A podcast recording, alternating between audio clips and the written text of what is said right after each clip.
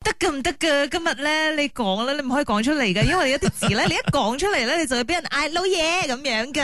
今日好似玩一個遊戲咁樣嘅，即係好似咧你所講嘅一啲字眼，如果好有年代感嘅話咧，就會嗒嗒嗒咁啊樣。好啦，其實我哋冇嘲笑嘅意味嘅，只不過咧一齊嚟 throwback 一下啊嘛，或者係你平時自己啊，或者身邊嘅人啊，又忽然間講出一啲好有年代感嘅字語咁樣咧。有嘅，有時咧我聽到你咧同阿 William 啊 Ed Nicholas 傾偈嘅時候咧，我真係我唔明你哋講緊乜嘢㗎，你哋用嗰啲詞咧，講真我冇聽過㗎喎。傻啦，例如 邊啲啊？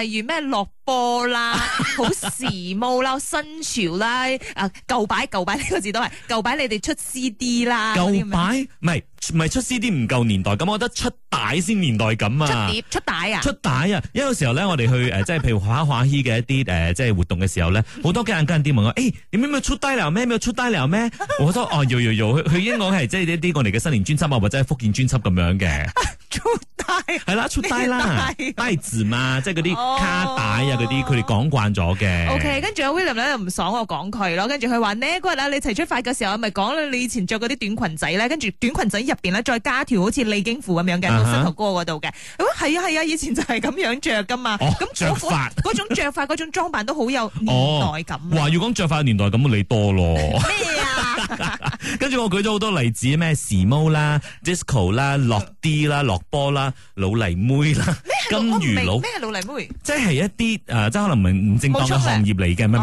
唔哦係，係一個唔正當嘅行業嚟嘅，我即以為係係好似啲老泥冇出走唔係佢。唔係，你話濟公咩？ 因為金魚佬啊，好煙啊，好嘢啊，紅牌啊，燈台啊，其實呢啲都好有時代感嘅，啊，因為年代感所以唔係時代感，係年代感。啊！時代感呢個字都 唔是大家係我，係啦，咁我將呢一個話題咧擺上去 I G Story 上邊啦，跟住咧都有啲朋友回應嘅，包括 Anthony 咧，佢就話到音仔，你有冇聽過啊？音音仔仔有煙仔啊嘛即，係咩？ 你個頭髮嗰上邊啊嗰嗰個個劉海啊嘛， fringe 啦音仔咯，燒傷你有冇聽過啊？冇喎。燒傷你冇諗住係話即係哦，我我被被火燒到燒傷咗，唔係啊，燒傷即係話佢好瘦啊，哦，呢、個都好有年代感嘅一個說話嚟你應該㗎。冇乜聽到燒傷 㗎。我同我啲 friend 經常會攞嚟開玩笑 嘅，就係哎呀你最近好燒傷啊咁樣咯。好啤啊！OK，咁而家我哋線上咧亦都有啊五零零零咧，佢就 voice message 入嚟 Melody D J number 一齊嚟聽下。嗰個年代啊，新澤師兄咯，舅父東成日鬧大隻講，大隻講邊個？梁朝偉係咪啊？就係只歌係咪一個即係戲入邊嘅角色嚟㗎？應該係啦，但係咧後來即係已已經係即係發展到咧，大家就話：哇，你係咪啊？摸到大隻講喎，大隻講啦你咁樣係喎但係真係講真，佢唔講嘅話啦，我最近真係好少聽人講大隻講咗嘅。所以咧，即係大家都可以繼續啊，call 我哋啦，零三九至三三三，拜拜又。或者係即係 WhatsApp 到 Melody DJ number 零一六七四五九九九九，呢個時候咧送上楊千嬅同埋梁漢文嘅《滾》，守住 Melody。呢首歌都好型型，好符合今日我哋嘅主題，有黃安嘅《先鸳鸯蝴蝶夢》，啱聽過亦都有啊楊千嬅以及梁漢文嘅《滾》。早晨你好，我係 B B 黃慧欣。早晨你好，我係 Jason 林振前啊，《先鸳鸯蝴蝶夢》咧，同埋《黃安》呢號人物，同埋呢一部電視劇《包青天》呢，哇，真係好有年代感。你諗下，係一九九三年嘅，已經三十年啦呢部劇。係啊，妹婆婆一定好高興噶啦， 因為今朝我哋六點零鐘嘅時候，跟住向擔凳仔聽歌仔就介紹咧，就係風風飛飛飛飛嘅嘅呢一首歌祝曲。咁樣啦，佢就話到好好聽啊，風飛飛的歌咁啊，櫃台是否很久沒播她的歌了呢？好開心一早可以聽到她的歌，馬上精神起來了，感恩妹婆婆 老。即係佢唔單止一個詞，佢就真係有年代感。其實佢成個講法咧都好有年代感啊，妹婆 唔婆係，不。過咧，我覺得佢係好有禮貌，同埋好正係統、啊好、正式，所以咧，反而你有時太過正式嘅時候咧，就好容易顯出有呢個年代就好似嗰感啲櫃台啊，或者係嗰啲嗰啲小弟、哎小妹嗰啲 啊，你有冇試過上台獻唱嘅時候，嚟小弟為大家獻唱呢首歌 咁樣啊？冇，好似嗱冇扮唔知冇喎，啊好似真係冇你喎，有冇嗌自己小弟？冇啊，真掙係錢冇，小弟，沒有，臨真陣的沒前有為大家獻唱呢首沒歌。有，啊因為我一上去我就係唱咗 啦，好少做講乜你唔知啊？因為啲 intro 好短係咪？遲咗遲咗上台我。揀啲 intro 咁短嘅 歌。係啦，今日嘅八點 Morning Call 咧，講一講咧，有冇啲邊啲說話講出嚟嘅話咧，就已經好有年代感咗嘅咧。一齊嚟聽下 Kang 點講啊！一個 check room 啊，或者 ICQ 啊，啊哦， 跟住一朵花噶嘛，online 嘅話就青色，跟住唔係哦係 online 就紅色噶嘛，好似係係嘛？係啊，因為最近抹巴啡嘅時候，我聽到人哋講 ICQ，究竟咩 ICQ ICQ，跟住我老婆先講， 誒、欸，豆仔啊，上網傾偈嗰啲啊，我先整嘅。即係你唔知，反而你老婆知。我係知道有用過，不過好耐已經冇哦用啦。嗱，ICQ 係出現喺你幾多歲 先？咩年代咩啊先？中學年 代、大學年代定點啊？大學咯，大學哦哦 OK，大概計到 咯。大我少少咁嘛 OK，多謝晒阿康，thank Thank you。 you。誒嗱二零一八咧就話到以前咧未有 WeChat 嘅時候咧，佢哋都用一個叫做 TalkBox 嘅，咁唔知道啊兩位主持人有冇用過 TalkBox？我反而冇咩啊？TalkBox 喎 Talk box 啊係喎咩嚟㗎我唔知啊我都冇喎。而家你成日同我講啲嘢咧，我真係唔肯定你究竟係扮唔係，我知真定係係唔知嘅，我知我一定會講 in 翻你知唔嘅。知？即係我 in 翻嘅時候，未有 Bluetooth 嘅時係係係候，係你有兩架手機咧黐得好埋，講誒係高精電高精電，準真成係個真縮埋係咁 imperfect 樣。啊！呢啲我知，同埋咧，你以前我哋真係用手機嘅年代嘅時候咧。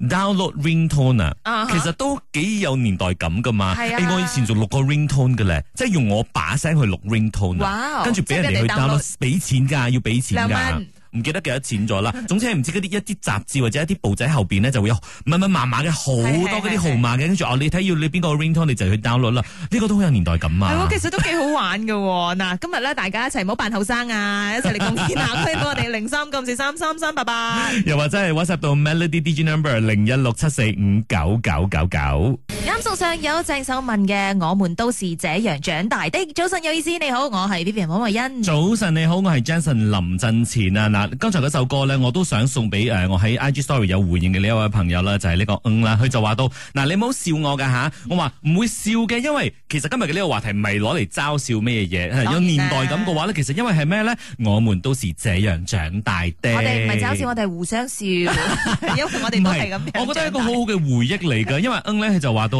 佢佢寫嘅嗰個好有年代感嘅嗰個字眼係咩咧？佢話曼尼拉卡。哦，曼尼拉卡 真係喎，誒，但係我唔知到依家為止嗰啲爸爸媽媽係咪都係有講緊曼尼拉卡嘅咧？應該啊有，應該一樣，佢就係嗰個文具嘅名嚟㗎嘛。係啊哦，跟住佢就寫 rubber j u 我覺得 rubber j u 可能而家地啲方小朋友唔會講㗎啦佢係地方應該性㗎啦，地方性係啦，應該係係啲 K L 啊、怡保一帶咁樣嘅朋友嘅。哇！如果講到怡寶啊，多咯， 三日三日都講唔 你你嗰度有好多特殊嘅一啲用語㗎嘛。係有時我講啲嘢咧，Jason 聽唔明啊，跟住講， 誒你啲怡寶嘅特別嘅啲詞彙嚟㗎啦，咁係啊係啊，由細都講到大㗎 啦。一齊嚟聽下一五七七啊，佢有冇啲乜嘢特別嘅詞彙咧？一講就好有年代感嘅咧。早晨，兩位主持人，我嘅年代啊，我諗翻起我都覺得好少，而家都好少會用呢啲咁樣嘅字眼啦。誒、嗱啦啦，誒、仲有係劈友啦、路衰啦，你睇你拆唔拆解到呢一呢幾句係等於啲乜嘢啦？哇！佢真係咧，用好温柔嘅聲同係埋啊，啦啦啦啦，劈友啦， 我好驚啊！啦誒，但係我到而家為止咧，我仲係用緊啦啦呢個字嘅，啦係啊，係啊，係啊，呢個係係咪永恆不變？好經典啊嘛，呢個用字，唔嗱啦海鮮啊，係嗰個，我唔係講緊嗰個嗰啲食嘅我知，嘢，即係有時咧，你講話形哇，容一啲人係啊，你個頭咧啊真係剪得好海鮮喎，你咪真係講得好辣啦，或者染得好海鮮喎哦咁樣。 O K O K，好啦，另外咧，Esther 都有講，佢話好牙水，後來我就話咩係好牙水，原嗯來佢解釋俾我聽話，即係代表咧你打扮得好潮咁哦，解。好煙啊，好係煙啊 啦，跟，住佢又解釋翻，其實我後生嘅啫，但係我有聽人咁講過咁樣唔。使避嘅， 明嘅，我哋有六六六九點睇啊。嗯我今年四十幾歲啦，so 我哋嘅年代經歷咗好多嗰個所謂嘅電話嘅嗰個改革，由我哋十幾歲嗰時開始就大哥大啦，跟住過後就有嗰啲所謂嘅三三一零啊、八二五零啊、V 制啊、StarTech 等等，直至到我廿幾廿幾三廿幾歲嗰時就開始有 iPhone 啦。哇！到時一睇到，當時睇到 iPhone 啊，嗰、個 Steve Jobs 嘅表啊，真係想喊。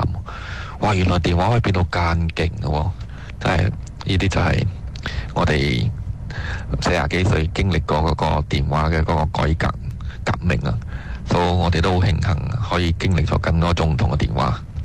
所以你而家你問翻好多人啊，你哋都唔知嗰個電話係有 button 嘅，嗰啲後生嗰啲。哎呀，我又知 喎，電話個拔燈以前咧，我出神入化到啦，因為佢嗯 A 哼 B C 跟住 X Y Z 咁係樣，即係砌埋一係係齊一個拔係燈噶嘛，我就可以唔睇，跟住就就聽聽聽聽咁樣噶，係好勁哦噶。有冇咁嘅方面嘅才藝比賽嘅？誒、我可可以以嘅，啊可 以嘅。誒等 Melody 搞啦，係喎我哋一直 throwback 啊嘛。唔係，但係啲三三一零啊、八二五好難揾啊嘛好難揾啊，都冇查咗啦。你睇幾犀利，一講型號就知道你咩年代嘅人，唔使講咩嚟嘅咩三三一零。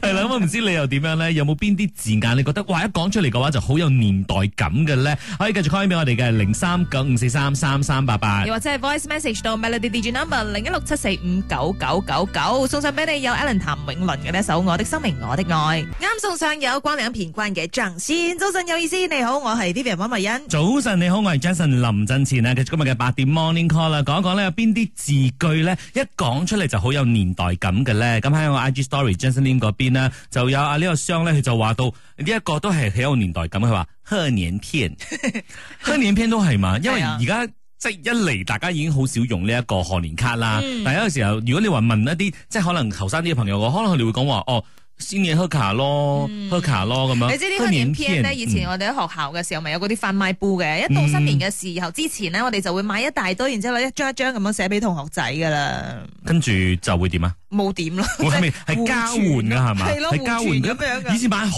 多噶，我記得，但係依家真係買少見少咁啦啊，。五零八零咧就話到我係 Yan 啊，曾經喺網上咧 comment 話我用 Hotmail 啦，跟住被網上啲小朋友話咩嚟㗎？誒，開咩唔係仲有嘅咩？仲有，但係少人用咯。如果你話咩啊係啦咩係啦 Yahoo.com 啊嗰啲，一睇就知。 嗯，OK，仲有一個字嘅，唔係應該係三個誒嗰個五三六一咧，佢話到 ASL 呢三個嘢，哦你問你嘅時候，你就知道嗯嗰個年代㗎我唔啦。，識哦 我唔你知真道係係咩唔識，我真係唔知係咩嚟噶。但係你回應喎，你嘅 H 啦，跟住咩 啦？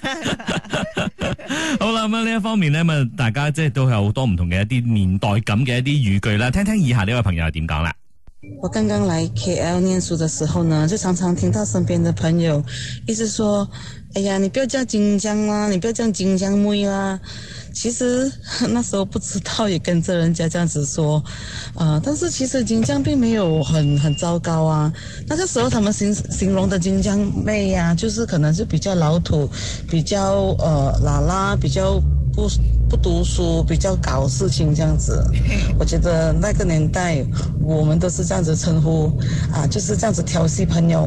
都有㗎嘛，戰爭妹啊，嘅崩影相啊嗰啲咯，即係一個制定但係呢啲係一印象咁啲樣黑板印象咯。係嗱，我身為真係喺腳本出世嘅人，我覺得我唔我唔承認㗎。冇啦，你係腳崩之光嚟㗎嘛，我知。啊嚇冇啦，同埋大媽耍 之光，加多一個。 OK，先上咗呢位朋友一齊聽下。